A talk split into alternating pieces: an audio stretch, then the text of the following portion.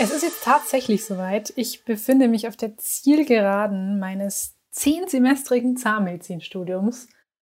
Ich kann es einfach nicht glauben und es ist auf jeden Fall eine sehr, sehr besondere Stimmung, die da gerade herrscht und die wollte ich euch jetzt auf jeden Fall mal einfangen in einer Podcast-Folge kurz vor meiner Examensprüfung. Ich muss euch direkt sagen, dass ich euch gar nicht so recht sagen kann, wie es mir eigentlich genau geht, weil sich mein Gemütszustand richtig, richtig oft ändert zurzeit. Es ist wirklich so ein ständiges Hin und Her, so eine Mischung aus Stolz, aus Freude, aus Riesenrespekt, irgendwie auch so ein komisches Gefühl, wenn man nicht glauben kann, dass ein großes Event jetzt wirklich bald da ist. Vielleicht kennt es der ein oder andere von euch noch aus der Kindheit. Bei mir war es immer so, dass ich so, so am Tag vor Weihnachten, am Tag vor meinem Geburtstag, dass ich da irgendwie so einfach nicht realisieren konnte, dass es wirklich morgen soweit ist. Und klar hat damals die Freude sehr, sehr viel mehr überwogen. Aber irgendwie ist es so ein bisschen vergleichbar mit dem Gefühl von damals, denn mit dem Examen, da steht ja auch schon irgendwie so ein Schritt in die Freiheit an und auf den freue ich mich persönlich sehr, sehr stark. Man kann wahrscheinlich darüber streiten, ob der Schritt in die Berufswelt wirklich die Freiheit darstellt. Für mich persönlich muss ich sagen, ist es aber mittlerweile so. Ich empfand die Studienzeit hier im Zahnmedizinstudium nicht immer so gelöst, wie es vielleicht so eine Studienzeit an sich haben sollte. Auch wirklich überhaupt nicht vergleichbar mit meinem Bachelorstudium damals. Klar, das könnte auch sehr, sehr viel mit meinen Ansprüchen an mich selbst zu tun haben, mit denen ich da reingestartet bin, die vielleicht weil es ein Zweitstudium ist, ähm, definitiv sehr, sehr hoch waren. Aber ich muss auch sagen, so manche Strukturen im Studium und die ein oder andere Anforderung, die hat definitiv dazu beigetragen.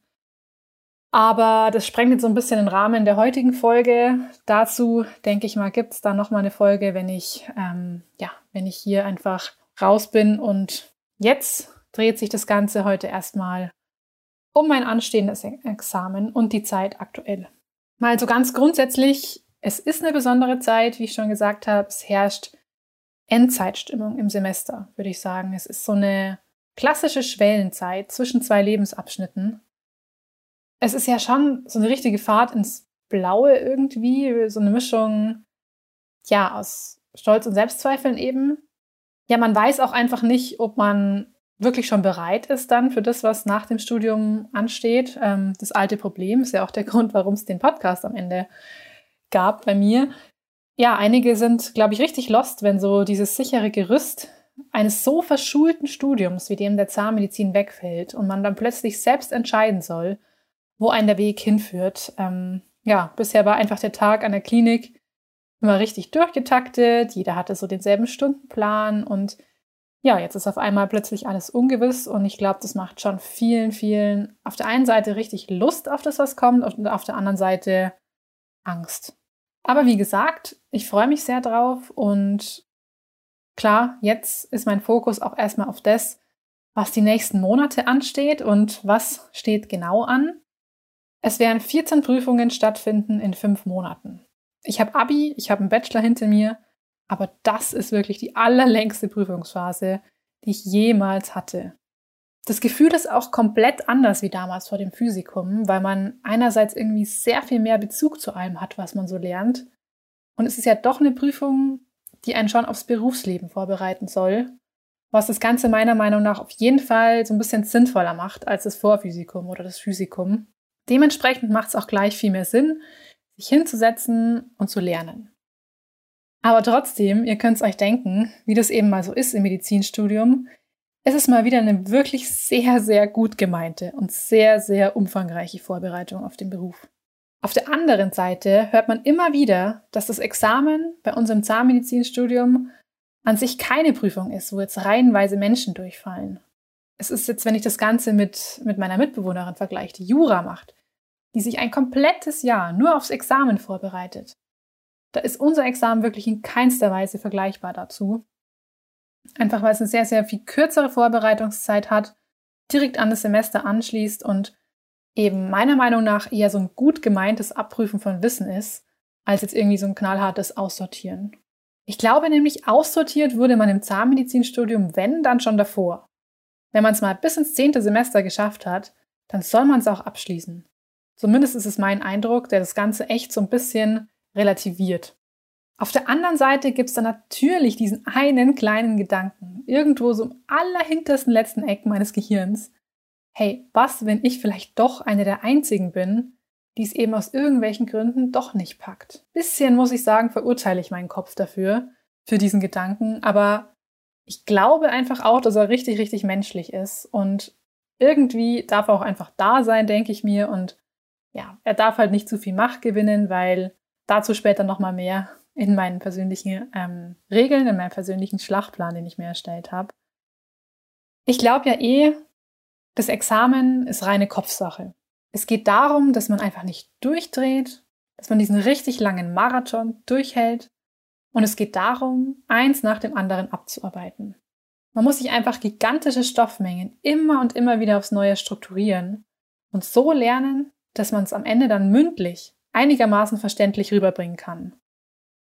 Bis auf eine Prüfung laufen alle Prüfungen mündlich in Kleingruppen ab. Und ich glaube, das ist für viele schon eine riesen Herausforderung, weil es einfach bisher ja doch meistens schriftlich abgeprüft wurde, das ganze Wissen. Jetzt geht es eben wirklich darum, dass man sich mündlich dahinsetzt und einfach über die Dinge spricht, mit all ihren Zusammenhängen. Das Ganze sollte man dann auch in relativ kurzer Zeit hinbekommen mit der Vorbereitung, weil die Prüfungen, die liegen schon alle relativ aufeinander, das muss man schon sagen. Also manchmal hat man so 10 bis 14 Tage Zeit, manchmal aber auch nur so drei bis vier Tage. Und das Ganze eben so über einen Zeitraum von fast fünf Monaten. Es geht Mitte Juli los mit den zahnärztlichen Fächern Zahnersatzkunde, Kieferorthopädie und Zahnerhaltungskunde, jeweils auch mit praktischen Teilen. Dann wird es mehrere chirurgische Prüfungen geben, wie die kleine und die große Chirurgie, die allgemeine Chirurgie, die Radiologie sowie die Zahn-, Mund- und Kieferkrankheiten. Und danach geht der Marathon nochmal weiter mit Prüfungen in der inneren Medizin, mit der HNO, der Dermatologie, der Mikrobio, der Pharmakologie und der Pathologie. Und wir haben auch einen kleinen Teil der praktischen Kurse auch am Patienten. Normalerweise ist der praktische Teil ja komplett am Patienten, bis auf die Kieferorthopädie. In unserem Fall, wegen der Corona-Situation, haben wir eben so eine, ein sogenanntes Hybrid-Examen, wo nur ein kleiner Teil am Patienten stattfindet. Was das Ganze meiner Meinung nach schon ein bisschen ähm, entspannter macht, zumindest in der Phase davor. Einfach weil man sich nicht um so viele Patienten kümmern muss, denn da habe ich schon von Vorgängen gehört, dass es hier und da wirklich auch mal ein Stressfaktor ist, all seine Patienten zusammenzubekommen und die, dass die dann auch wirklich Zeit haben und auch ja nicht krank werden. Ja, das ist dann schon manchmal ein Nervenkitzel, der uns halt einfach jetzt gerade, muss man so sagen, erspart bleibt. Ich muss schon sagen, dass ich von Vorgängern auch richtig, richtig viele Horrorstories gehört habe übers Examen. Also ja, vielen Vorgängern aus unterschiedlichen Städten ging es im Examen richtig, richtig schlecht. Also gerade mental. Und ich habe von, von so einigen Bekannten gehört, dass ich wirklich schauen soll, dass ich da mental richtig gut durchkomme, weil manche einfach wirklich gelitten haben. Und ich habe das auch gemerkt. Ähm, damals, als ich die Folge mit Franca Ceruti aufgenommen habe, habe ich ja eine anonyme Umfrage gemacht über eben Thema mentale Gesundheit im Zahnmedizinstudium, wie es den Leuten so, so ging, ob sie Fragen haben. Und ja, da kamen Erfahrungsberichte übers Examen, wo es wirklich hieß, die Leute haben nichts mehr gegessen, teilweise die, die mussten zu irgendwelchen Mittelchen greifen. Also es war ja alles anonym, aber es hat mich natürlich geschockt und wenn man das Ganze selbst noch vor sich hat, ähm, ja, dann möchte man eigentlich nicht, dass einen das Ganze so fertig macht. Und ja, genau deswegen habe ich mich eigentlich in den Semesterferien wirklich auch hingesetzt und habe mir so ein bisschen überlegt, wie könnte ich mich irgendwie mental auch mal fit machen. Man denkt ja immer nicht dran. Man denkt ja nur dran, okay, soll ich vielleicht schon mal das ein oder andere Buch der Zahnmedizin irgendwie nehmen, schon mal ein bisschen mich einlesen, ähm, dass es dann im Semester nicht so schlimm wird. Aber nee, ich habe mir jetzt wirklich auch mal Zeit für mich genommen, habe mir so ein Audible-Abo geholt und habe mir wirklich mal Bücher angehört zum Thema Stressmanagement, äh, so ein bisschen Achtsamkeitslehre, Selbstmanagement und ja, einfach auch so ein bisschen Persönlichkeitsentwicklung und mich einfach auch mal so auf so ein Examen vorzubereiten. Und da habe ich durchaus erkannt, dass man sich einfach schon mal viel früher mit solchen Dingen auseinandersetzen hätte sollen. So viele interessante Geschichten und ja, irgendwie ist man ja doch einfach so in seinem Fachbereich drin, aber so mit sich selbst und mit dem, wie man eigentlich so in Stressphasen ähm, ja seinen Gedanken ausgeliefert ist, das ist einem einfach gar nicht so bewusst. Daher habe ich mir wirklich so einen zehn Punkte Schlachtplan für mich erstellt mit so ein paar ja mit so ein paar Leitlinien nenne ich es jetzt mal, die mich dann wirklich wie so einen roten Faden durch diese Zeit, die jetzt da bevorsteht, leiten sollen. Und ich dachte mir, ich teile das jetzt einfach mal mit euch. Vielleicht gibt es ja dem einen oder anderen von euch so ein paar Inspirationen für eigene anstehende Prüfungen. Ihr könnt einfach davon mitnehmen, was ihr wollt und was ihr braucht. Und wenn ihr einfach schon die perfekte Lösung für euch gefunden habt, dann perfekt, macht es einfach so. Vielleicht mal vorneweg so kurz zu meinem, zu meinem Lerntyp so. Also ich bin grundsätzlich kein Typ für irgendwelche strikten Zeit- oder Strategiepläne. Obwohl ich immer mal wieder so von außen höre, boah, Eva, wie packst du das alles? Hier Studium und dann noch ein Podcast und hier noch so ein paar Semestersprecher-Orga-Sachen und irgendwie die, die Doktorarbeit hast du doch auch noch irgendwie. Und ja, das hört sich dann irgendwie für mich auch richtig viel an. Aber ich kann euch verraten, ich habe überhaupt gar keine so klare Strategie. Und ich würde sagen, ich fahre so ein Zwischending aus, aus Zeitplan, aus Intuition den Glaube an Zufälle und auch an, an gutes Schicksal und so auf jeden Fall auch Ehrgeiz für Dinge, die ich mir persönlich in den Kopf setze und die für mich Sinn ergeben.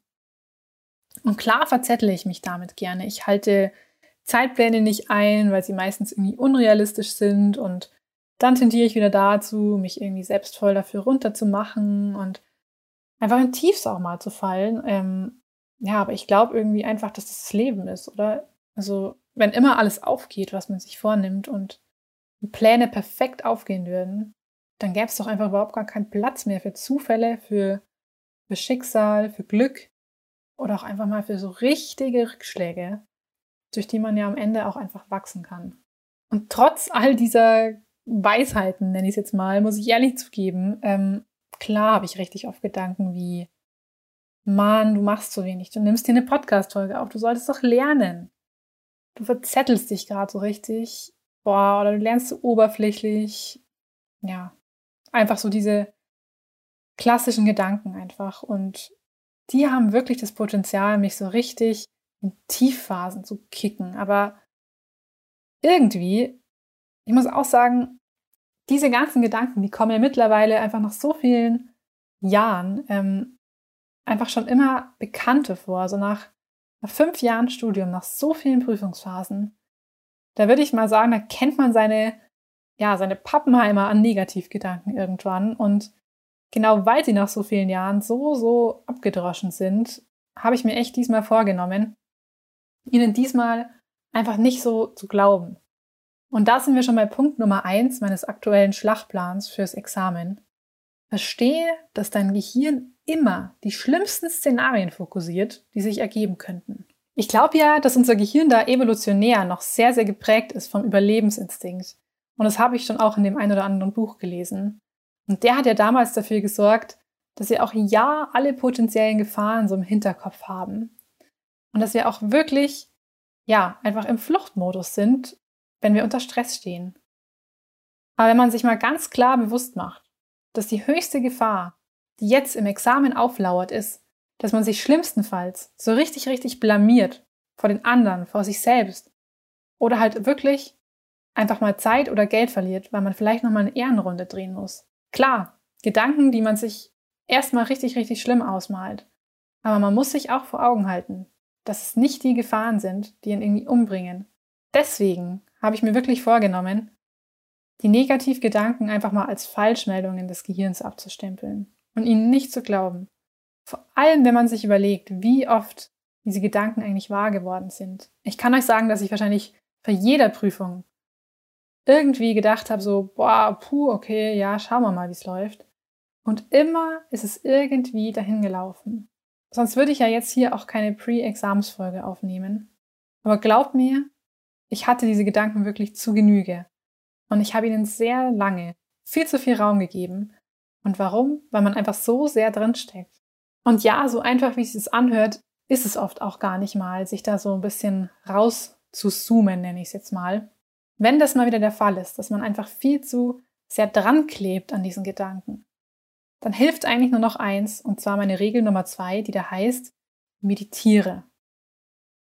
Früher habe ich solche Dinge wie Meditationen oder auch irgendwie Yoga eher so belächelt. Ich dachte mir, das ist eher was für, ja, für Spirituelle irgendwie. Und ich dachte mir immer so, ja, ich weiß nicht, da mache ich doch lieber was mit, mit Freunden oder ja, lenkt mich irgendwie ab. Aber mittlerweile weiß ich, manchmal braucht es einfach genau das. Einfach mal dieses da sitzen und keine Inputs haben. Die Meditation, die bietet wirklich einen Raum, um einfach mal bewusst herunterzufahren. Sich einfach mal ganz bewusst 10, 15 Minuten aufs Ein- und Ausatmen zu fokussieren.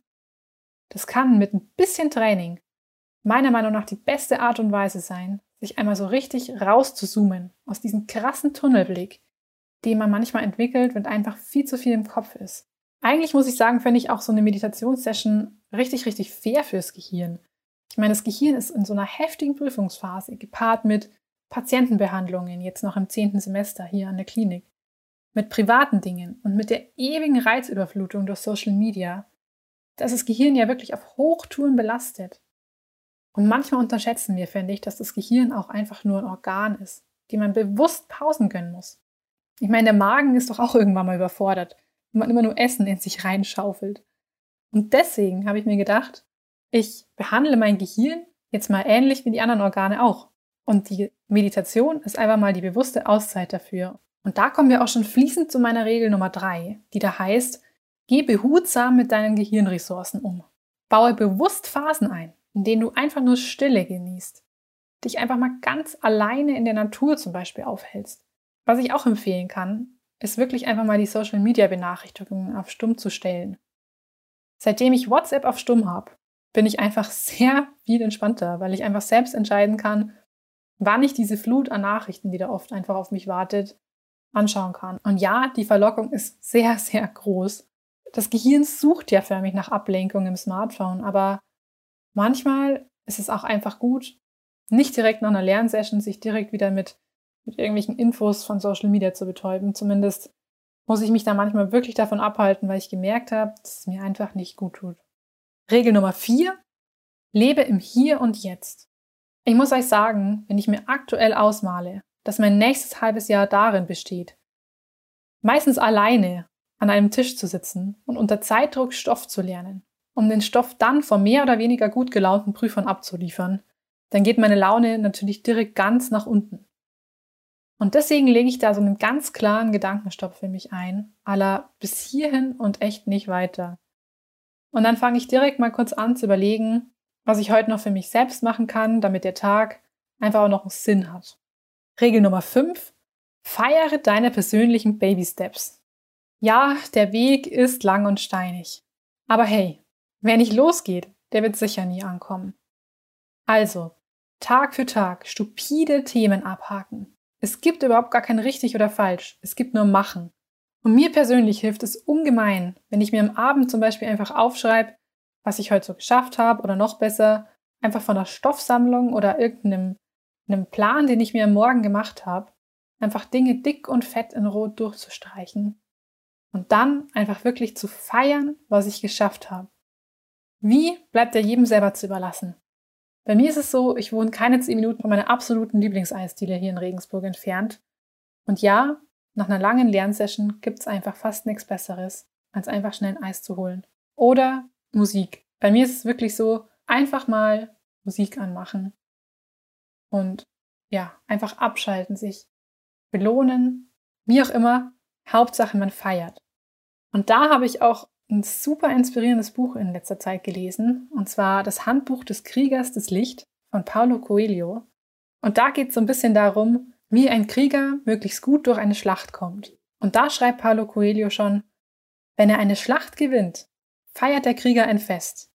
Er feiert heute seinen gestrigen Sieg, um Kraft zu schöpfen für den Kampf von morgen. Kommen wir zur Regel Nummer 6, die da heißt, trage das Gefühl in dir, dein Ziel schon erreicht zu haben. Eine meiner Lieblingsregeln, weil ich finde, dass sie ungemein dafür sorgt, dass sich meine Laune direkt steigert. Laut Prüfungsplan wird Mitte November mein letzter Prüfungstag sein. Es ist jetzt nicht so, dass ich diesen Tag komplett herbeisehne und es hier und jetzt direkt dafür eintauschen wollen würde. Aber ich versuche einfach mir schon jetzt richtig oft das Gefühl vorzustellen, wie es denn sein wird, wenn ich frei bin. Wenn ich die Fesseln der Uni loslassen kann, wenn ich meinen eigenen Weg gehen darf und erstmal das Leben so frei wahrnehmen darf, wie wahrscheinlich lange zuvor nicht. Das Gefühl daran, eine Reise zu planen oder im Flieger einfach abzuheben, mir hilft es unheimlich, meine Stimmung positiv und zuversichtlich zu halten. Regel Nummer 7. Sei dankbar für Bildung, für Gesundheit und für sonstige Privilegien. Ich meine ja, dass wir uns alle irgendwann mal so richtig über den Studienplatz gefreut haben. Also ich erinnere mich schon noch immer wieder ganz gern auch an den Tag, wie ich mich einfach gefreut habe, dass ich das studieren darf. Wir haben uns auch alle mal ausgemalt, kurz vorm Abschluss zu stehen. Und ja, auch ich habe mir das Studium sicherlich hier und da komplett anders vorgestellt. Und ja, wie schon gesagt, die Uni, die hatte meiner Meinung nach wirklich das Potenzial, sehr, sehr viel Selbstvertrauen auf meinem Weg zu zerstören. Zumindest, wenn man wie ich nicht davor schon mit so einer riesengroßen Portion Selbstvertrauen da reingestartet ist. Aber bald ist es soweit. Und nach dem Examen dürfen wir auch wieder anfangen, unseren eigenen Weg zu gehen und langsam aber sicher merken, dass wir durchaus was drauf haben.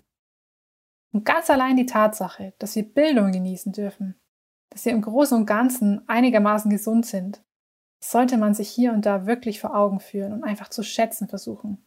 Gerade in Phasen, wo mal wieder alles wegen Prüfungen in Bach runter zu laufen scheint. Regel Nummer 8. Hör auf mit den Vergleichen.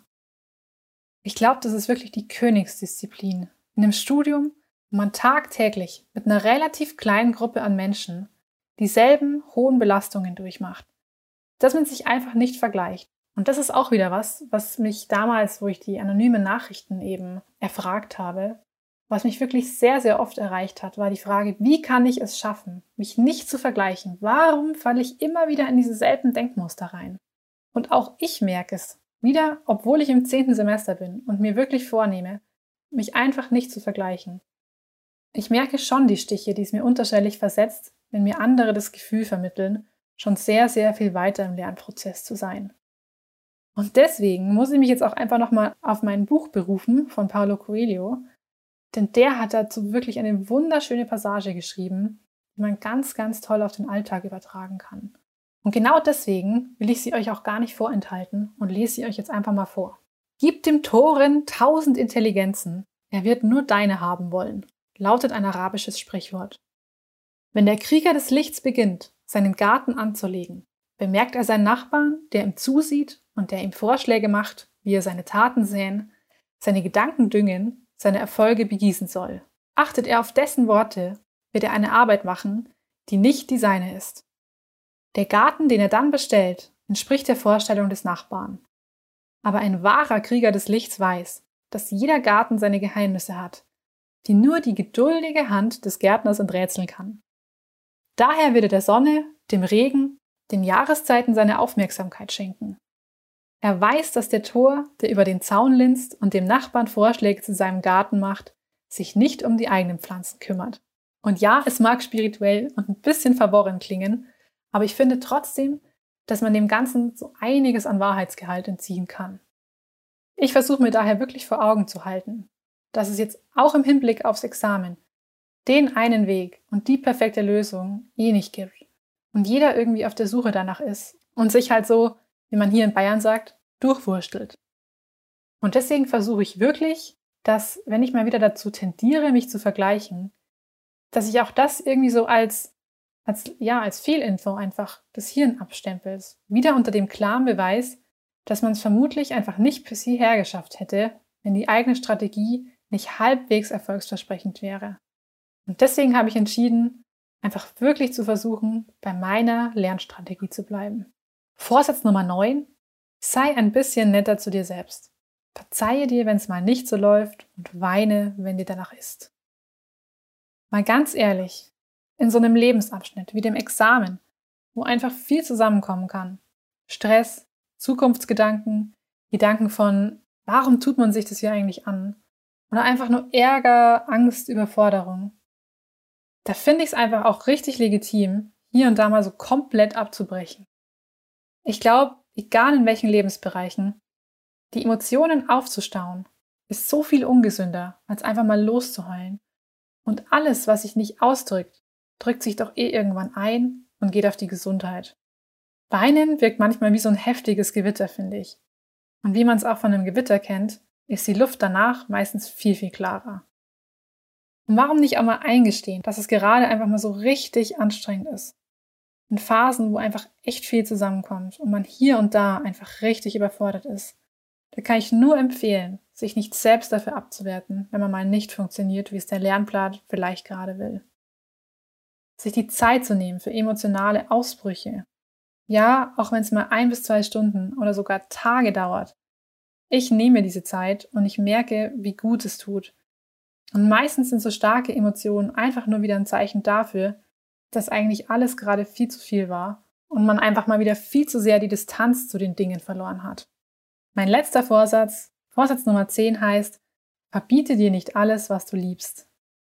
Warum in einer eh schon schwierigen Zeit die Dinge verbieten, die gut tun? Ich versuche wirklich jede freie Minute mit Dingen zu verbringen, die mir wirklich Energie und Freude geben. Es kann eine Radtour sein, es kann Grillen sein mit der WG oder auch einfach mal so ein richtig, richtig gutes Essen. Man darf nicht vergessen, dass das Examen auch einfach die letzten Wochen als Student sind.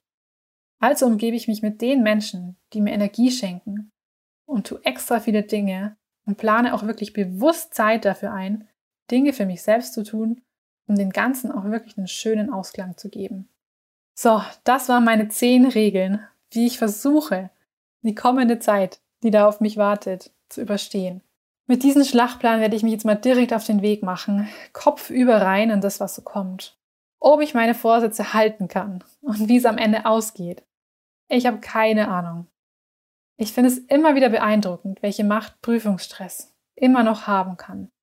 Es ist echt eines der unberechenbarsten Gefühle, die es so gibt. Und deswegen habe ich natürlich echt Respekt davor, muss ich schon sagen.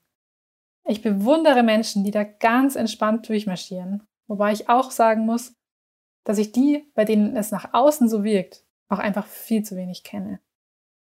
Also will auch ich nicht den falschen Eindruck erwecken, dass mich die kommenden Monate sowieso total kalt lassen werden.